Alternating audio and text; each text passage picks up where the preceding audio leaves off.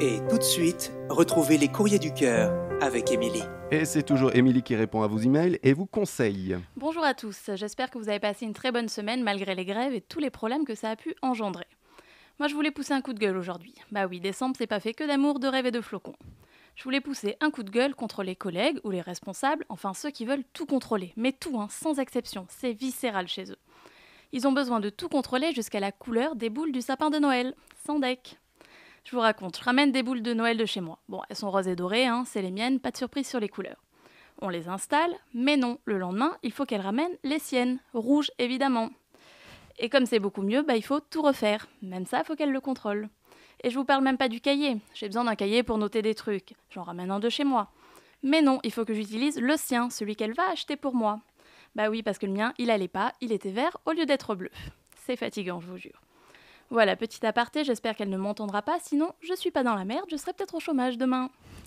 Bon, justement, aujourd'hui nous allons parler de Cédric, qui a un gros crush pour sa collègue, qui malheureusement semble ne pas beaucoup l'aimer. Alors pour les détails, ça fait quelques mois qu'ils travaillent ensemble. Cédric, il a vraiment eu un gros coup de foot pour elle, mais dès le début, elle a été très froide avec lui, et alors qu'elle est devenue très pote des autres collègues, lui, elle l'ignore complètement. Bon, effectivement, on part très mal, Cédric, mais peut-être pas. Tu vas comprendre. Pour moi, dans ce que tu me racontes, il y a deux solutions.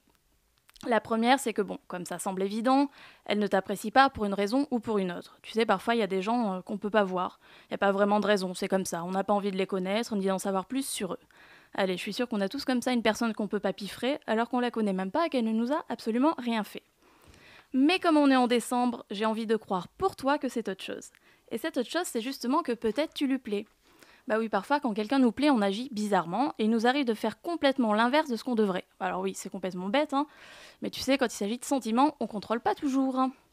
Peut-être que comme tu lui plais, bah, elle se met sur la défensive en n'osant pas venir vers toi, en n'osant pas te parler, et que du coup, bah oui, elle peut te sembler froide.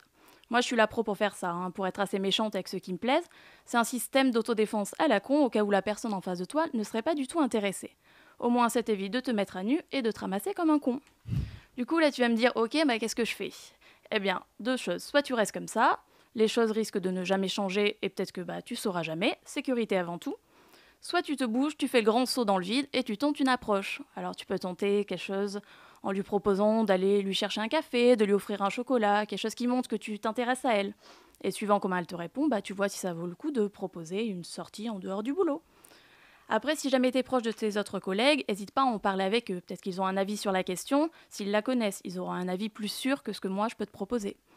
Voilà, bah, j'espère que la magie de Noël opérera pour toi, Cédric. Pour les autres, eh bien, continuez à rêver, à aimer et à m'écrire surtout. Merci, Émilie. Et pour lui écrire, c'est sur emily.pantouflexplosive.gmail.com.